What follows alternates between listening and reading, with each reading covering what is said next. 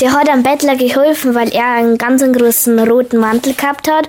Und dann hat der Engelmann gesagt, hilf mir doch. Und dann hat der St. Martin in den Mantel durchgeteilt und hat ihm ein Stück Brot gegeben. Dieser Martin ist der Jesus. Der St. Martin ist ein Mann.